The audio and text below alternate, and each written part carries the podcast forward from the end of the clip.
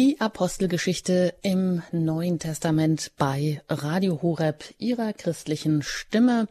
Und dazu begrüßt sie ganz herzlich Anjuta Engert. Wir sind immer wieder hier im Gespräch äh, mit Pfarrer Ulrich Filler, der uns die einzelnen Stellen, die wir dann so betrachten, auslegt, erklärt. Und heute sind wir ja mittendrin, mitten in der Apostelgeschichte, nämlich im Kapitel 18. Ja, vielleicht mögen Sie auch noch schnell Ihre Bibel holen und gemeinsam dann später mit uns diese Stellen lesen und auch gucken, was es damit auf sich hat. Ja, bekanntlich ist ja die Sommerzeit auch die Reisezeit. Für den Apostel Paulus ist Zeit seines Lebens Reisezeit, könnte man sagen. Allerdings, ja, nicht so wie wir das jetzt wahrscheinlich denken, keine erholsame Urlaubszeit, sondern beschwerliche Missionstätigkeit. Natürlich auch nicht immer nur beschwerlich, sondern auch gespickt mit vielen Wundern und sicherlich vielen erleuchtenden Momenten. Zumindest nachdem der einstige Christenverfolger zum glühenden Christusbekenner, ja, man kann auch sagen Christusbringer wird. Denn Paulus bringt vielen Menschen, die noch nie etwas von einem Gott gehört haben, was ganz Neues, nämlich dass sie ohne Auflagen und vielerlei Bestimmungen um ihrer selbst willen von diesem, ja eigentlich von ihrem Gott Vater, ihrem Schöpfer geliebt sind. Und die Eintrittskarte für diese erneuerte Lebensweise, die bekommt eben nicht nur derjenige, der große Leistungen bringt und große Anstrengungen unternimmt. Nein, allein der Glaube daran, der macht es möglich, diesem Gott und als Erbe auch seinem Reich anzugehören. Also wir sind dann damit auch gleichzeitig Erben mit allen Ansprüchen und mit allen Pflichten, die Erben dann auch so haben. Ja, und diese Botschaft, die muss so umwerfend gewesen sein, dass allein nur der Hinweg dieser dritten Missionsreise von ja, 2500 Kilometern zu Fuß, das wert war. Aber das war wirklich nur dieser eine bescheidene Weg dieser dritten Missionsreise, bei der wir heute angelangt sind. Und damit herzlich willkommen, Pfarrer Ulrich Filler. Hallo, grüß Gott. Ja, aus Köln sind Sie uns wieder zugeschaltet. Und ich glaube, Sie schreiben lieber Bücher, wenn Sie Zeit haben, so Titel wie Warum wir Superhelden sind oder auch über neue Perspektiven der Kirche, Revolution überschrieben oder auch die Highlights aus dem Alten Testament. Die hatten wir hier auch lange gemeinsam, waren wir damit unterwegs, kann man noch alle in der Mediathek auch nachhören oder auch der Secret Service des lieben Gottes auf der Suche nach den heiligen Engeln. Ja, um nur ein paar zu nennen. Aber Herr Pfarrer Filler, wenn Sie Zeit haben, dann schreiben Sie, glaube ich, lieber Bücher als Pilgerreisen zu unternehmen oder ähm, zu Fuß unterwegs zu sein, wie, wie das jetzt der heilige Apostel Paulus zum Beispiel getan hat, oder? Ja, ich habe auch schon die eine oder andere Pilgerfahrt äh, unternommen. Als junger Mensch, äh, als Jugendlicher war ich jemals in Lucht. Da gab es das Angebot der Jugendwallfahrt nach Lourdes. Das ist ein ganz tolles, eine ganz tolle Erfahrung, die mich auch sehr geprägt hat, wo man dann mit vielen Hunderten, Jahrtausenden von jungen Menschen aus allen Ländern Europas und weltweit dort gemeinsam gebetet und gesungen und Gottesdienst gefeiert hat. Das war auch wirklich eine ganz, so mit 16, 17 Jahren, eine ganz eindringliche Erfahrung von Kirche und Weltkirche und was es bedeutet, gemeinsam katholisch zu sein und den Glauben zu bekennen in verschiedenen Zungen. Da habe ich zum Beispiel dann angefangen, damit ich mitbeten konnte, das Vaterunser auf Lateinisch mal zu lernen. Das wurde dann auf Lateinisch gebetet, die einzelnen Gesetze des Rosenkranz in den verschiedenen Sprachen. Und da wird ebenso etwas von dem, was es bedeutet, weltweite Kirche zu sein, deutlich auch etwas von dem, was wir auch in der Apostelgeschichte äh, vielleicht spüren können, in den Erfahrungen der Apostel und in der Erfahrung des Paulus, besonders jetzt äh, in dieser Sendung heute, der eben auch durch die verschiedenen Landstriche zieht, durch die verschiedenen Nationen der Gesandt ist, eben zu allen Völkern. Die Kirche, das Volk des neuen Bundes besteht aus allen Nationen, aus allen Sprachen, aus allen Völkern, Menschen, aus allen Gegenden der Welt sind eingeladen, hier gemeinsam den Glauben zu bekennen und zu feiern. Und das ist eigentlich so vielleicht das Erlebnis, was jeden, der sich mal auf eine Wallfahrt begibt oder der äh, Kirche erlebt, nicht nur zu Hause, auch in anderen Ländern. Das ist so vielleicht die gemeinsame und verbindende Erfahrung. Hm, ja, zumindest ist Pilgern und Pilgerwege abzulaufen ja wieder hoch im Kurs. Das ist nicht nur der Jakobusweg. Ähm, da geht es vielleicht auch oft um das sich selber wiederzufinden, aber in einem selber ist ja auch dann doch irgendwie ja, wenn man Abbild Gottes ist, etwas Göttliches angelegt, das man dann dabei ja auch finden kann. Aber ich denke, auf die ganze Wegstrecke, die Paulus zurückgelegt hat, da kommen wir heute nur schwerlich. Herr Pfarrer Filler, wie viele Kilometer hat er denn wohl insgesamt so zurückgelegt? Ja, das ist jetzt äh, schwer genau zu sagen. Man kennt halt die verschiedenen Stationen auf seinen Wegen die berichtet werden, weiß man natürlich nicht, wie die Wegstrecken einzeln verlaufen sind, aber es gibt schon so Schätzungen, das können vielleicht schon so 15.000, 16.000 Kilometer insgesamt äh, gewesen sein. Man muss natürlich auch dabei im Blick haben, dass eigentlich diese Mission der frühen Kirche, die Missionsreisen der Apostel, nicht äh, irgendwie ins Blaue hinein stattgefunden haben. Und die Apostel auch nicht Menschen waren, die sich jetzt erst mühsam einen Weg bahnen mussten durchs Dickicht und durch den Urwald und durch die Wüste, um irgendwelche fremden Völker zu erreichen, sondern die junge Kirche in Jerusalem, von Jerusalem ausgehend, hat ja auf eine Logistik zurückgreifen können, die bereits bestanden hat in Form der Logistik des römischen Imperiums.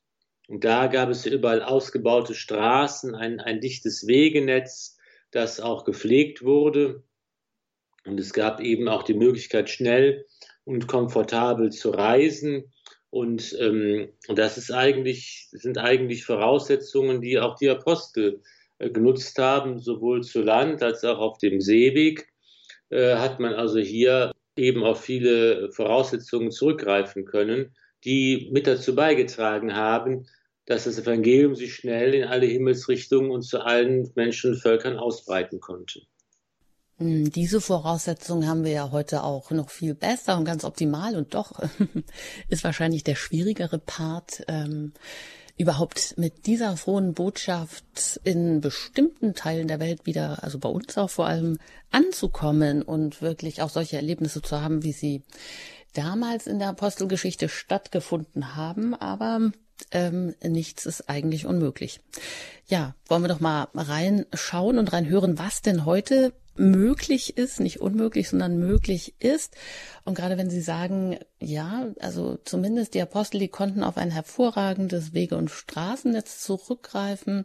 Der Glaube war was ganz Neues. Und doch ist es ja interessant, auch wie jetzt neue Jünger, die gerade zum Glauben gekommen waren, dann wirken. Darüber erfahren wir heute auch was, und zwar auch über die eben neuen Anhänger, die neuen Apostel, über die Taufe, was jetzt eigentlich der Unterschied ist, die, die vorher nur von Johannes getauft wurden und jetzt nochmal eine Heiliggeist-Taufe vornehmen. Es geht natürlich auch heute wieder um Wunder. Zum Beispiel auch durch Schweißtücher, die man dem Paulus vom Leib reißt. Vielleicht nicht ganz so, aber ja. Und damit Wunder bewirkt hat und auch ein Exorzismus. Also, naja, man könnte etwas platt sagen, für jeden was dabei. Aber jetzt darf ich Sie erstmal einladen, ja, sich die Bibel auch gerne zur Hand zu nehmen und aufzuschlagen im 18. Kapitel. Da geht es los mit dem Vers 23. Ja, vielleicht brauchen Sie noch ein bisschen Zeit und wir spielen noch kurz eine Musik ein und dann hören wir uns gleich wieder und da geht's los mit dem Beginn der dritten Missionsreise und das ist in der Apostelgeschichte genau im Kapitel 18, Vers 23. Musik Radio Horeb, Ihre christliche Stimme in Deutschland, hier mit unserer Sendereihe über die Apostelgeschichte im Neuen Testament. Ich bin Anjuta Engert und im Gespräch über die einzelnen Stellen in der Apostelgeschichte mit Pfarrer Ulrich Filler aus Köln. Und wir hören uns jetzt erstmal an, was da so steht, wie es weitergeht hm, bei der dritten Missionsreise des Paulus. Sie beginnt im Kapitel 18, Vers 23. Und da heißt es folgendermaßen. Nachdem er, Paulus, dort einige Zeit geblieben war, zog er weiter, durchwanderte zuerst das galatische Land, dann Phrygien und stärkte alle Jünger. Ein Jude namens Apollos kam nach Ephesus. Er stammte aus Alexandria, war redekundig und in der Schrift bewandert. Er war unterwiesen im Weg des Herrn. Er sprach mit glühendem Geist und trug die Lehre von Jesus genau vor. Doch kannte er nur die Taufe des Johannes. Er begann mit Freimut in der Synagoge zu sprechen. Priscilla und Aquila hörten ihn, nahmen ihn zu sich und legten ihm den Weg Gottes noch genauer dar. Als er nach Achaia gehen wollte, schrieben die Brüder den Jüngern und ermunterten sie, ihn aufzunehmen. Nach seiner Ankunft wurde er den Gläubigen durch die Gnade eine große Hilfe. Denn mit Nachdruck widerlegte er die Juden, indem er öffentlich aus der Schrift nachwies, dass Jesus der Christus sei. Während nun Apollos sich in Korinth aufhielt, durchwanderte Paulus das Hochland und kam nach Ephesus hinab. Er stieß dort auf einige Jünger und fragte sie, Habt ihr den Heiligen Geist empfangen, als ihr gläubig wurdet? Sie antworteten ihm, Wir haben noch nicht einmal gehört, dass es einen Heiligen Geist gibt. Da fragte er, Auf welche Taufe seid ihr denn getauft worden? Sie antworteten, Auf die Taufe des Johannes. Paulus sagte, Johannes hat mit der Taufe der Umkehr getauft und das Volk gelehrt, sie sollten an den glauben, der nach ihm komme, an Jesus. Als sie das hörten, ließen sie sich auf den Namen Jesu des Herrn taufen. Paulus legte ihnen die Hände auf, und der Heilige Geist kam auf sie herab. Sie redeten in Zungen und weissagten. Es waren im Ganzen ungefähr zwölf Männer. Soweit mal die erste Stelle, die wir uns hier heute vornehmen. Geht es um die dritte Missionsreise des Paulus aus der Apostelgeschichte Kapitel 18, Vers 23 bis 19, Kapitel 19, Vers 7, wo Apollos in Ephesus ist. Ja, Herr Pfarrer Filler, da wird ja erstmal berichtet, wo Paulus unterwegs ist, im galatischen Land in Phrygien und was er tut, ganz am Anfang. Da heißt es nämlich auch, er stärkte alle Jünger. Also das heißt, so wie Sie gesagt haben, gerade am Anfang, die Apostel und Paulus, die waren nicht irgendwo und irgendwie unterwegs, sondern das hatte auch einen Plan und die sind auch mal wieder zu den Gemeinden, die sie schon gegründet hatten oder wo sie schon mal waren, zurückgekehrt, um die auch wieder zu stärken, weil was man einmal mitbekommt und hört, das ist ja noch nicht nachhaltig. Ja, die immer wieder Wiederholung ist immer wichtig und immer gut und Bestärkung und Vertiefung gehört natürlich auch mit dazu. Paulus nutzt seine dritte äh, Missionsreise zu diesem Zweck. Er geht zunächst über Land, ähm, also startet eigentlich, also er will nach Ephesus zurück und wählt jetzt dazu aber den Landweg. Der Ausgangspunkt ist wieder Antiochia wir können uns also praktisch vorstellen, wir sind ganz am Osten des Mittelmeeres. Ja, wenn wir von Jerusalem aus nach Norden praktisch gehen, an der Küste entlang, dann kommen wir dann nach Antiochia, von wo es aus losgeht und dann über das Land in die Türkei, in das, was heute Türkei ist. Und Ephesus, das ist also das Ziel zunächst, das ist ungefähr da, wenn man heute auf eine Karte schaut, wo Izmir an der ägäischen Küste ist in der Türkei. Also da geht es in einem großen Bogen ähm, durch die Türkei hindurch, könnte man sagen, heute bis Richtung Izmir. Und da sind eben diese Städten der Antike, die hier in der Apostelgeschichte erwähnt werden, wie zum Beispiel Ephesus, das es in der Form heute nicht mehr gibt.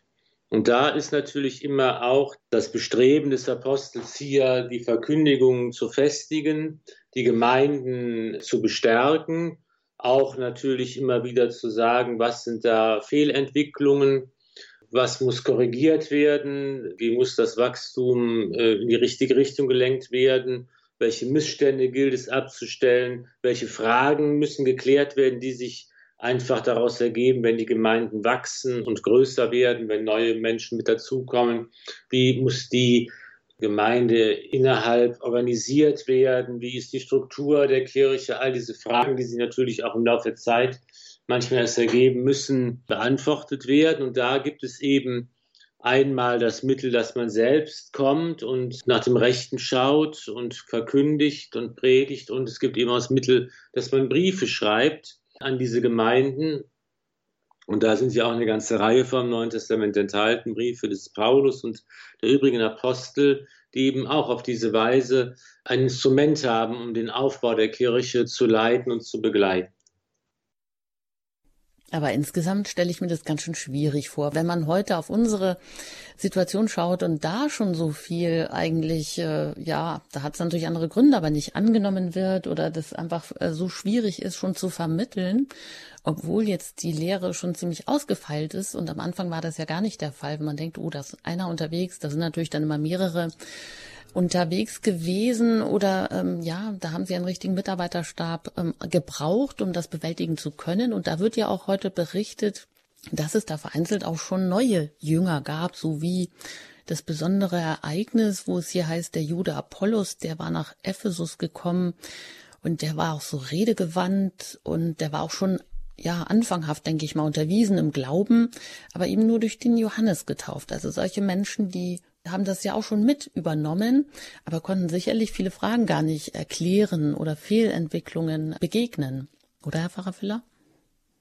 Ja, wir sehen eben hier eine ganz spannende Episode aus der frühen Kirche, diese Geschichte des Apollos, die die Apostelgeschichte hier erwähnt, ein Judenchrist, wie alle Apostel, gebildet und bewandt in der Schriftauslegung, der ganz besonders hier die alexandrinische Weise der Schriftbetrachtung pflegt. Das bedeutet, wir kennen es auch von anderen kirchlichen Schriftstellern und Predigern, das ist eben eine Methode, wo es jetzt nicht so sehr darum geht, den historischen Gehalt der Texte der Heiligen Schrift festzuhalten oder ähm, auch nicht buchstäblich zu gucken, was ist der Sinn der Worte, die dort geschrieben sind, sondern es wird vor allen Dingen allegorisch und typologisch die Heilige Schrift ausgelegt, das Alte Testament ausgelegt. Das ist diese alexandrinische Methode der Verkündigung und der Schriftbetrachtung. Ein Beispiel, sage ich mal, wie man eben sagt, hier wird geschrieben im Alten Testament, dass Abraham seinen Sohn Isaak opfern soll, das Opfer Abrahams, und dass eben dann im letzten Moment Abraham sagt seinem Sohn immer, Gott selbst sucht sich das Opfer aus, das ihm gefällt. Und dann der Engel fällt Abraham in den Arm. Nein, opfere deinen einzigen Sohn nicht, sondern Gott ist zufrieden, dass du gehorsam bist, dass du bereit bist, im Glauben an Gott alles zu schenken. Und dann wird eben der Widder statt des Sohnes geopfert dass das eben gedeutet wird als Beispiel für das Opfer Christi am Kreuz. Ja, und das ist eben so eine alexandrinische Methode, die hier dieser Apollos äh, auch betreibt, sehr erfolgreich. Er wird beschrieben als ein ganz charismatischer Apostel, der erfolgreich ist in seiner Verkündigung, der an der Schrift auszulegen eben auch zeigen kann, dass Jesus der Messias ist, eine Mission, die sich auch vor allen Dingen an die Juden richtet und nicht so sehr an die Heiden und der in Kontakt kommt mit anderen Jüngern, das eben hier wird berichtet, dass Priscilla und Aquila mit dem Apollos zusammenarbeiten und ihn also auch in der paulinischen Theologie, könnte man sagen, ähm, unterrichten und ihm, ihm zeigen, was Paulus verkündet. Gut, es gibt so eine ganze Reihe von Kleinigkeiten, die man noch so sagen könnte, aber grundsätzlich gibt es eben eigentlich so zwei Möglichkeiten, das zu bewerten. Hier haben wir eben tatsächlich Leute, die eben Jünger Johannes des Täufers waren, ja, und die eben noch nicht ähm, mit dem christlichen Glauben in Berührung gekommen sind. Das geschieht durch Paulus erst. Aber es gibt auch die Möglichkeit, die Klaus Berger beispielsweise vertritt, ähm, was er eben sagt, hier haben wir auch, indem was Apollos zum Beispiel auch verkündet, eine erste und eine frühe und eine relativ sakramentsarme Form des Christentums, die am Anfang Bestand hatte und die nun einmündet in den breiten Strom der christlichen Überlieferung, wie Paulus und die Apostel ihn verkünden und wo eben auch mit der Taufe, mit der Geisttaufe hier die Aufnahme in die Kirche vollständig wird und wir hier eben auch eine gegenseitige Befruchtung, Bereicherung haben, dass eben auch diese alexandrinische Methode der Schriftauslegung auch ihren Platz in der Kirche gefunden hat und bis heute auch hat. Und dass hier eben in dieser frühen Zeit ganz verschiedene Formen auch den christlichen Glauben zu leben und Christus nachzufolgen, aufeinandertreffen und gebündelt werden und so nach und nach als Bausteine die eine Kirche aufbauen. Ja, das ist ja auch eben so spannend zu sehen, dass es in der frühen Zeit ganz unterschiedliche Formen gibt. Das ist auf der einen Seite hat man diese Formen hier, dann kurze Zeit später gibt es die ersten, die sich aufmachen, in der Wüste als Eremiten zu leben, diese ersten Formen des Mönchtums, Antonius und Paul von Theben und die anderen Mönchsväter äh, und großen Einsiedler, die eben auch ganz anders als heute versuchen, den Glauben zu leben und die auch eine Form, einen eigenen Weg suchen, der irgendwie auch mit zur Kirche dazugehört. Und all das gibt so ein buntes äh, und gemeinsames Bild dessen, was katholisch ist und wie die Kirche sich dann entwickelt und aufbaut. Mhm, das klingt ja eigentlich richtig spannend. Ja, und da ist ja auch die Rede davon, oder vielleicht betrifft das jetzt auch, wie Sie das gerade geschildert haben, diese alexandrinische Methode in der Schriftauslegung, dass äh, dieser Apollos, der jetzt ja ein Judenchrist ist, äh, dass er auch ja sozusagen schlagend, wahrscheinlich ist damit gemeint, dass er das widerlegt und ja beweist, aus den Schriften beweist, dass Jesus der Messias ist. Wenn wir das heute so lesen oder so diese Übersetzung hier nehmen, dann sind wir wahrscheinlich auch weit weg davon, hm, irgendwas zu glauben, dass man da was beweisen könnte, oder? Die Frage ist immer, in welchem Zusammenhang man diesen Begriff Beweis benutzt. Ne, das ist immer die Frage, was meinen wir, wenn wir damit Beweis sagen. Es ist ja grundsätzlich, natürlich gibt es Beweise, es gibt Gottesbeweise, es gibt Glaubensbeweise, es gibt Beweise, dass Jesus der Messias ist, Schriftbeweise, wenn man eben hier mit der Bibel in der Hand äh, eben belegen und nachweisen kann, was sind die Prophezeiungen des alten Bundes, wie erfüllen sie sich im neuen Bund, wie wird das in der Gemeinschaft der Kirche unter der Führung des Geistes interpretiert und ausgelegt.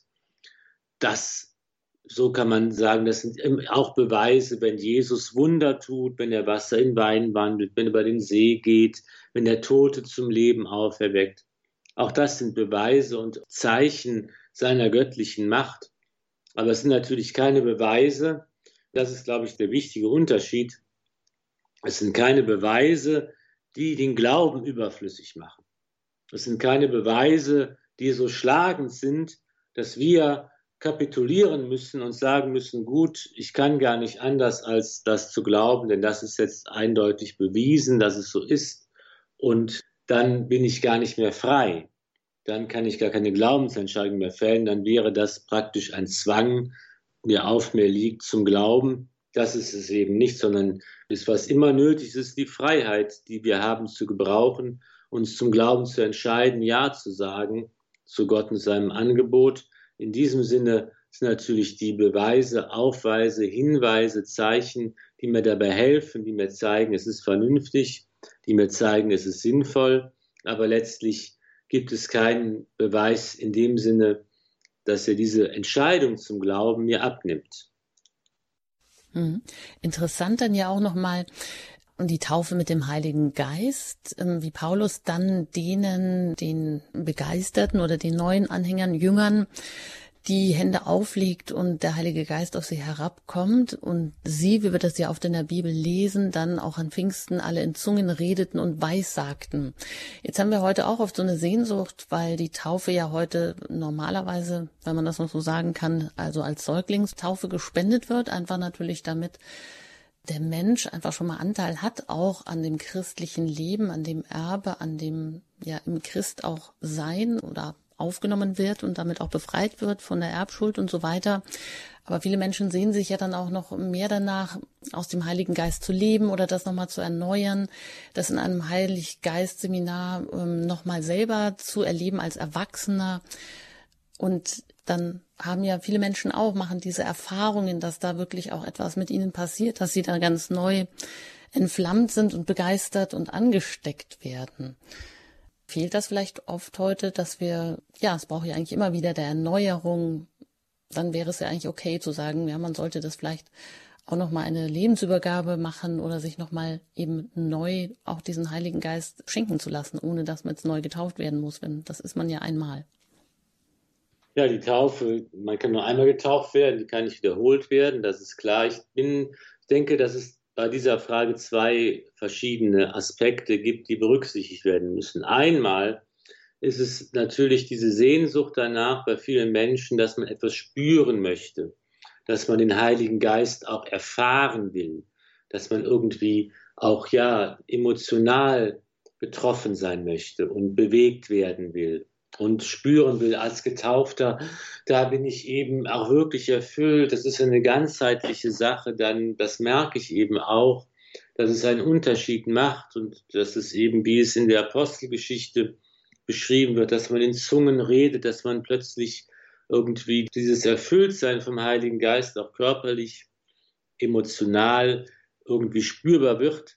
Eine Sehnsucht, die ich gut verstehen kann, aber wo man immer auch ein bisschen vielleicht einschränkend sagen muss, dass unser Glaube, unser christlicher Glaube eben nicht nur eine Sache dieser emotionalen Befindlichkeit ist, sondern eine Entscheidung, die ich treffe, eine Entscheidung, die auch rational ist, eine Entscheidung für ein Leben mit Gott, eine Entscheidung, die es auch dann durchzutragen und durchzuhalten gilt, wenn die emotionale Situation da gar nicht mitkommt, wenn man sich gar nicht erfüllt fühlt vom Heiligen Geist, wenn man gar nicht sich Gott besonders nahe fühlt, wenn man gar nicht die Liebe Gottes spürt, wenn man gar nicht die Nähe Gottes spürt, wenn es einfach nur ein Halten von Geboten ist oder das Beten nur ein Ablesen oder Aufsagen von Texten, ohne dass ich innerlich mit dabei bin. Das, was viele Heilige auch erlebt haben in ihrem Glaubensleben, dass sie eben sagen, es ist nicht einfach immer nur so toll, man ist total erfüllt, man ist total glücklich, man ist total, das ist total großartig, sondern es ist eben oft auch so eine ganz trockene und langweilige und schwierige und herausfordernde äh, Angelegenheit der Glaube. Es ist eben, wie es Johannes Paul I. einmal gesagt hat, bevor er Papst wurde, der Glaube und das Gebet ist manchmal eine echt anstrengende und langweilige Arbeit, die man verrichten muss. Ich glaube, das ist eben auch wichtig zu sehen, dass eben bei aller Sehnsucht nach einem emotionalen Erlebnis des Glaubens, dass man eben doch sagen muss, im Alltag ist der Glaube oft auch ohne, dass die Gefühle dabei eine große Rolle spielen. Und da muss man sich einfach darauf einstellen und auch damit rechnen. Und man muss eben auch sagen, dass vielleicht für viele auch die Normalform des Glaubens und dieses emotionale Erfüllt und Glücklichsein ist dann eher eine Ausnahme. Der zweite Aspekt dabei ist aber der, dass natürlich richtig ist, dass wir heute in einer Entwicklung stehen, die im Grunde genommen diese ganze Einführung in den Glauben, die wir hier in der Apostelgeschichte geschildert bekommen, wo Menschen eben als Erwachsene oder als Familien mit dem christlichen Glauben, mit den Sakramenten in Berührung kommen und dort hineingeführt werden, dass das bei uns in einer Form stattfindet, die sehr darauf beruht, dass wir Menschen eigentlich in einer christlichen Gesellschaft leben und als ganze Familien in den Glauben hineingeführt werden, dass das einfach vielleicht Grundlagen sind, die bei uns noch theoretisch vorhanden sind. Ja, dass man, dass eben heute Eltern ihre Kinder zur Taufe bringen und danach passiert überhaupt nichts mehr. Und diese Kinder kommen dann mit neun Jahren als Erstkommunionkinder und haben überhaupt keine Ahnung, können kein Kreuzzeichen machen, kennen kein Gebet, waren noch nie in der Kirche. Und ihre Eltern dann genauso. Und so geht es dann weiter bis zur Firmung und dann später bis zur neuen, wenn die Kinder Großen selbst heiraten wollen. Selbst wenn es noch Berührungspunkte mit der Kirche gibt, sind die nur ganz selten und da findet überhaupt keine Einführung in den Glauben mehr statt. Und das ist natürlich etwas, wo wir heute sagen müssen, das ist unsere Aufgabe, auch andere und neue Formen der Katechese zu finden, der Glaubensweitergabe, der Glaubensvermittlung, wo es nicht nur darum geht, ein theoretisches Wissen zu vermitteln zu einer Glaubenspraxis, die automatisch durch die Familie und die Gesellschaft schon da ist, sondern hier geht es heute darum, auch die Glaubenspraxis, das gemeinsame Leben des Glaubens, Kennenlernen des Glaubens, das Tun und Praktizieren des Glaubens, das alles neu und gemeinsam zu erleben und da Formen zu finden. Also da gibt es ja auch viele neue Ansätze und es sind auch notwendig, dass wir einfach neue Formen der Katechese brauchen, der Hinführung und Einführung in die Welt des Glaubens, denn das ist etwas, was heute tatsächlich auch ein Desiderat ist und wo auch natürlich diese Sehnsucht der Menschen, den Glauben in der ganzen Fülle kennenzulernen, da auch nicht gestillt werden kann.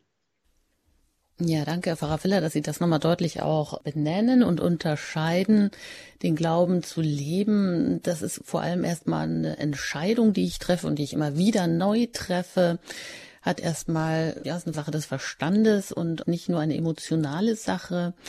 Also wer jetzt vielleicht gerade frisch begeistert von einem Heiliggeist-Seminar zurückkommt, der darf dann eben nicht enttäuscht sein, wenn es so nicht weitergeht mit den hohen Empfindungen, die man vielleicht hatte, die ja auch wichtig sind, weil glaube, wir sind nun mal Menschen, die auch auf das Erleben angelegt sind.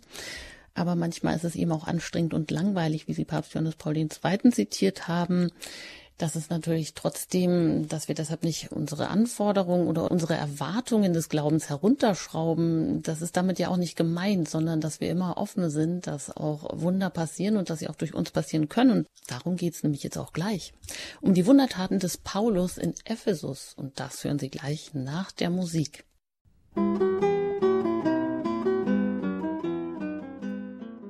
Sie haben eingeschaltet bei Radio Horeb, Ihrer christlichen Stimme mit der Sendereihe Die Apostelgeschichte im Neuen Testament. Ich bin im Gespräch mit Pfarrer Ulrich Filler. Mein Name ist Anjuta Engert. Und ich lade Sie ein, mit uns gemeinsam auch weiter die Apostelgeschichte zu lesen. Wir sind jetzt bei der nächsten Stelle, nämlich in der Apostelgeschichte im 19. Kapitel, Vers 11 bis 12. Den wollen wir uns mal näher angucken. Und da heißt es, auch ungewöhnliche Machttaten tat Gott durch die Hand des Paulus. Sogar seine Schweißbinden und Tücher, die er auf der Haut getragen hatte, nahm man weg und legte sie den Kranken auf. Da wichen die Krankheiten und die bösen Geister fuhren aus.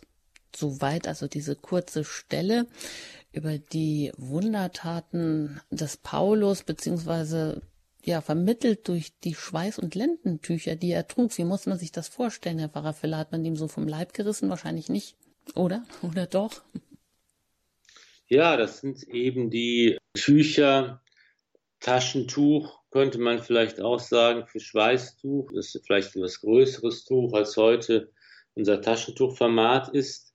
Jedenfalls, ähm, wie immer, auch diese Tücher die mit, dem, mit der Haut des Apostels Paulus in Berührung gekommen waren, ausgesehen haben.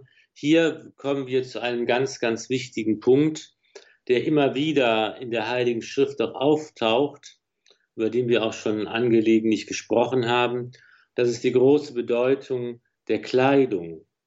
Welche Bedeutung die Kleidung des Menschen hat.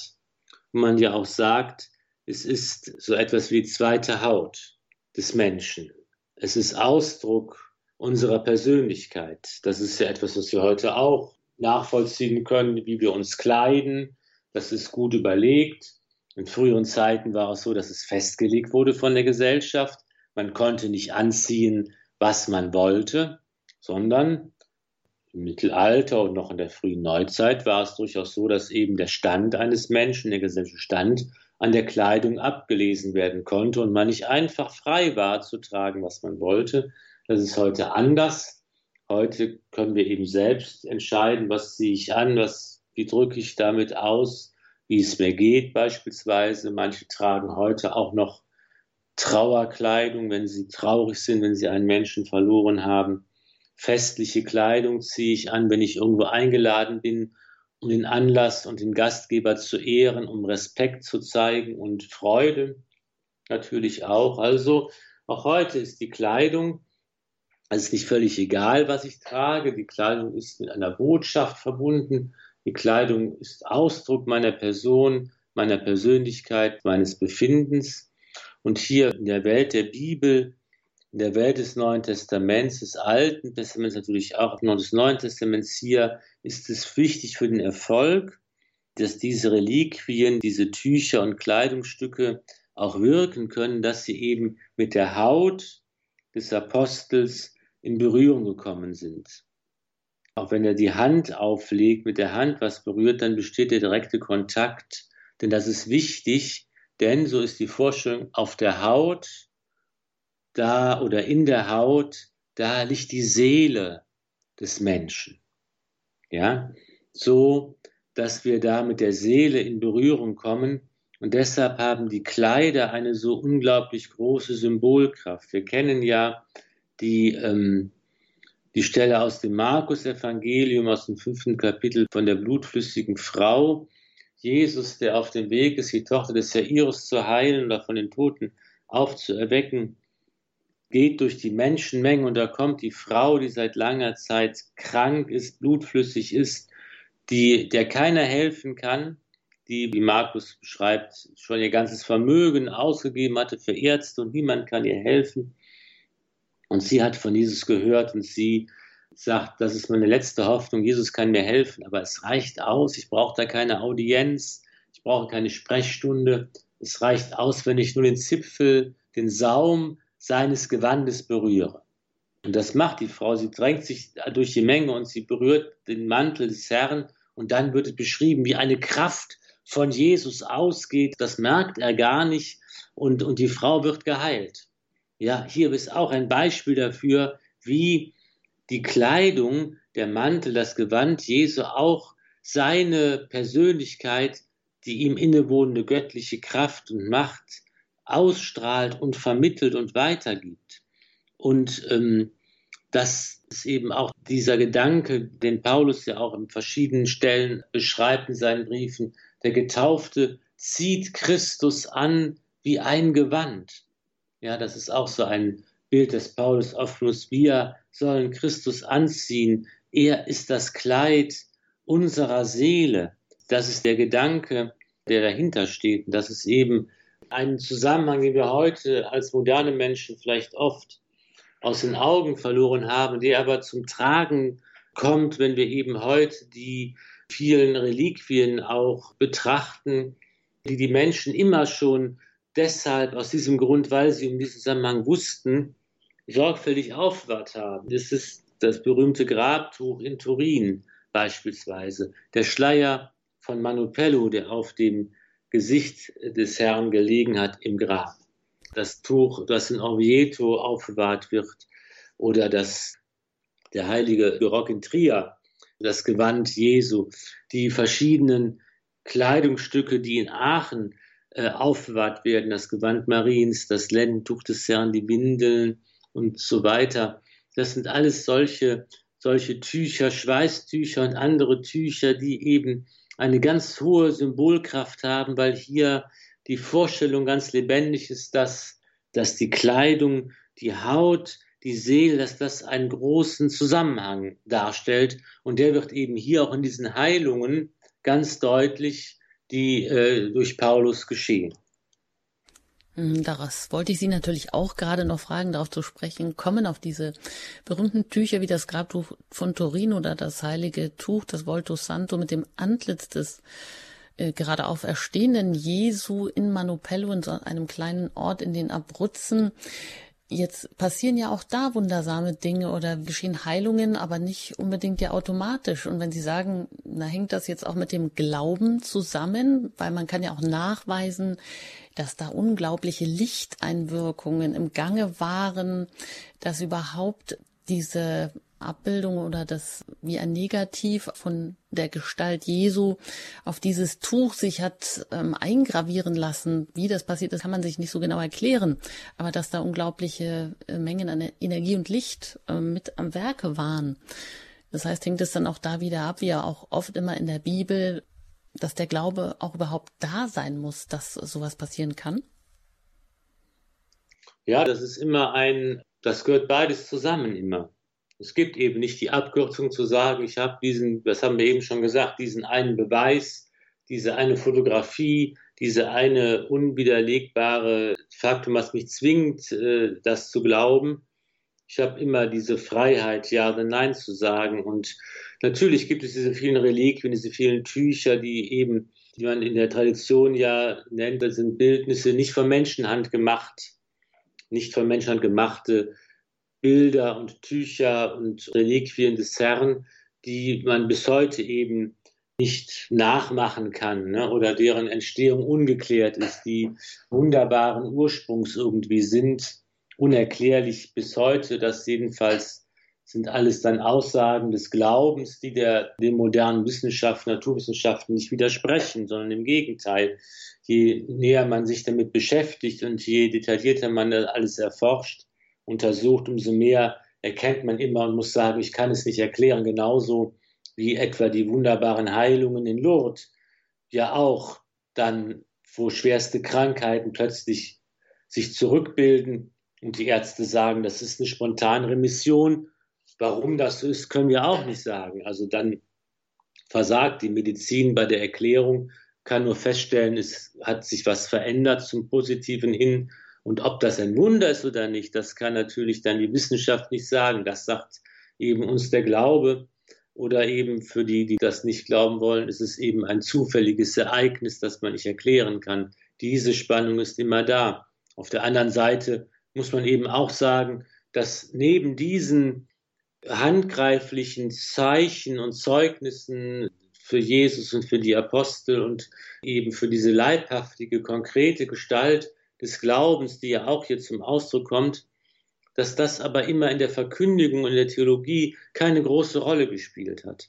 Also noch Augustinus beispielsweise so äh, sagt, äh, im Grunde genommen, wir wissen nicht, wie Jesus ausgesehen hat, wir haben kein Bild von ihm, es gibt kein Foto, was wir von ihm wissen, wissen wir aus der Heiligen Schrift. Ja, das ist also auch so ein, dass in der theologischen Forschung, in der Verkündigung der Kirche eben auch diese Reliquien diese wunderbaren Tücher, Bilder, Ikonen und so weiter auch nie die Rolle eines Beweises gespielt haben, sondern dass das eben immer Einladungen sind, will ich mal sagen, ja, wo wir eben die Welt des Glaubens kennenlernen können, die uns aber nicht den Akt des Glaubens selbst abnehmen wollen und können. Hm, ja, wenn es um Reliquien geht, um Verehrung von Kleidern auch und da kommt man manchmal natürlich auch ähm, in Grenzbereiche, wo es dann auch ähm, vielleicht noch Beschwörer oder auch Zauberer auf den Zug mit aufspringen. Da schauen wir gleich noch in eine Stelle, die sich hier anschließt und wo es um einen Exorzismus durch Paulus geht nach der Musik. Die Apostelgeschichte im Neuen Testament hier bei Radio Horeb ihrer christlichen Stimme in Deutschland und auch die letzte Stelle, die wir heute anschauen, lade ich Sie ein, mit uns gemeinsam zu lesen in der Apostelgeschichte im Kapitel 19, Vers 13 bis 17. Da heißt es, auch einige der umherziehenden jüdischen Beschwörer versuchten, den Namen Jesu des Herrn über den von bösen Geistern Besessenen anzurufen, indem sie sagten, ich beschwöre euch bei dem Jesus, den Paulus verkündet. Das taten sieben Söhne eines gewissen Skeoas, eines jüdischen Oberpriesters. Aber der böse Geist antwortete ihnen, Jesus kenne ich und auch Paulus ist mir bekannt, doch wer seid ihr?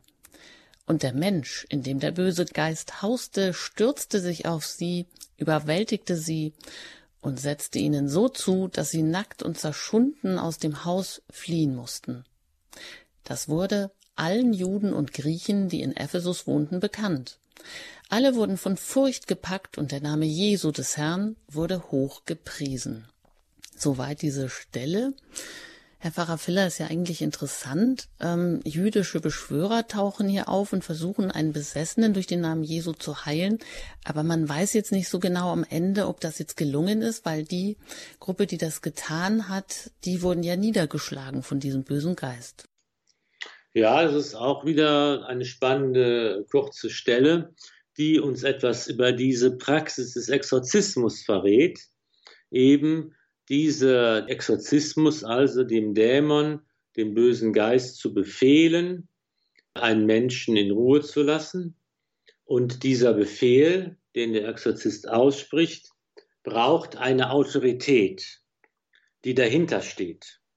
Ja, das ist entweder derjenige, der den Befehl selbst erteilt, wie zum Beispiel Jesus in seinem Namen oder ähm, Paulus zum Beispiel auch, oder der Exorzist sagt eben die Autorität, in deren Namen er handelt. Und dann ist das nächste, was interessant ist, dass der Exorzismus nur dann gelingen kann, wenn diese Autorität, auf der der Handelnde sich beruft, auch dem Dämon bekannt ist. Also der Dämon ist eben sehr stark abhängig von der Autorität und er kann sich auch nur nach den Autoritäten richten, die einen Namen haben sozusagen.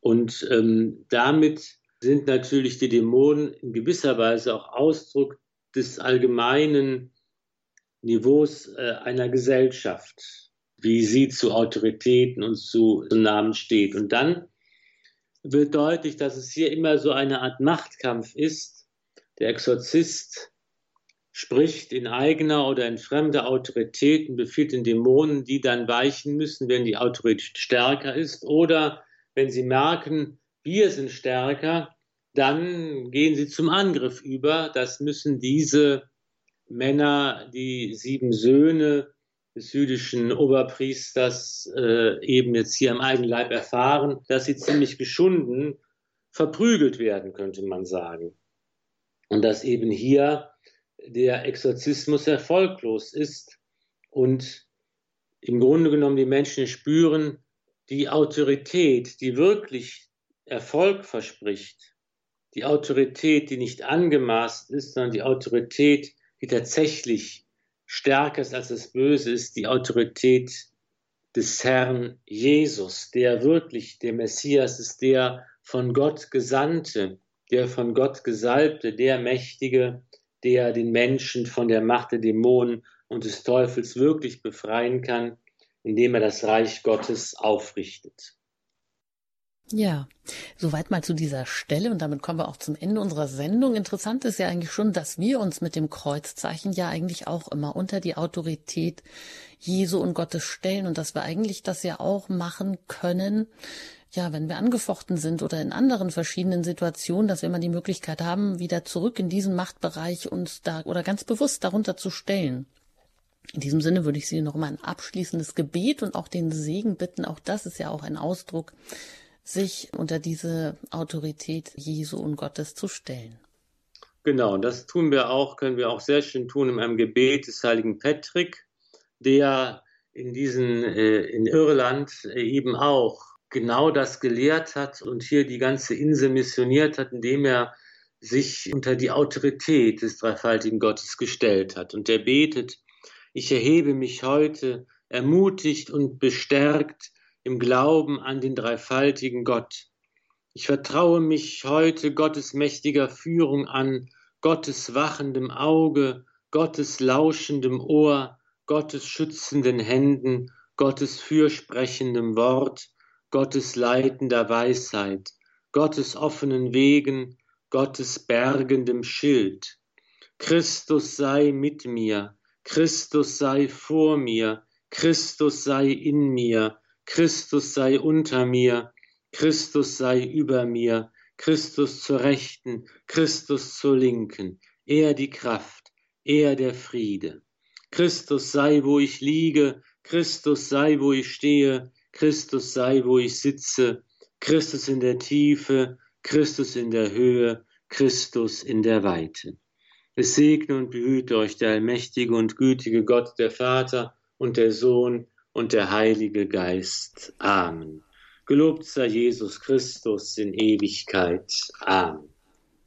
Vielen Dank, Pfarrer Ulrich Filler. Und ich glaube, jetzt können wir bestärkt, wo auch immer wir gerade standen, auf jeden Fall weitermachen und ganz sorglos sein mit diesem Gebet, mit diesem Segen von allen Seiten eingedeckt zu sein, mit Jesus zu sein und unter seiner Führung auch immer weiter zu gehen. Dankeschön Ihnen auch für Ihr Interesse und wenn Sie nicht alles mitbekommen haben, können Sie diese und auch die vergangenen Sendungen aus dieser Sendereihe, die Apostelgeschichte im Neuen Testament, bei uns in der Mediathek nachhören. Da müssen Sie einfach nur das Stichwort eingeben, dann finden Sie das. Und auf der Homepage unter hure.org finden Sie auch Hinweise zum Programm und auch alle weiteren Informationen über Radio Horeb, auch wie Sie selber hier mitwirken können. Und auch das ist ein Stichwort. Da danke ich Ihnen immer für Ihre Unterstützung, für Ihr Gebet, aber auch für Ihre Spenden, die diese und alle weiteren Sendungen überhaupt erst möglich machen. Alles Gute Ihnen. Das wünscht Ihnen Ihre Anjuta Engert.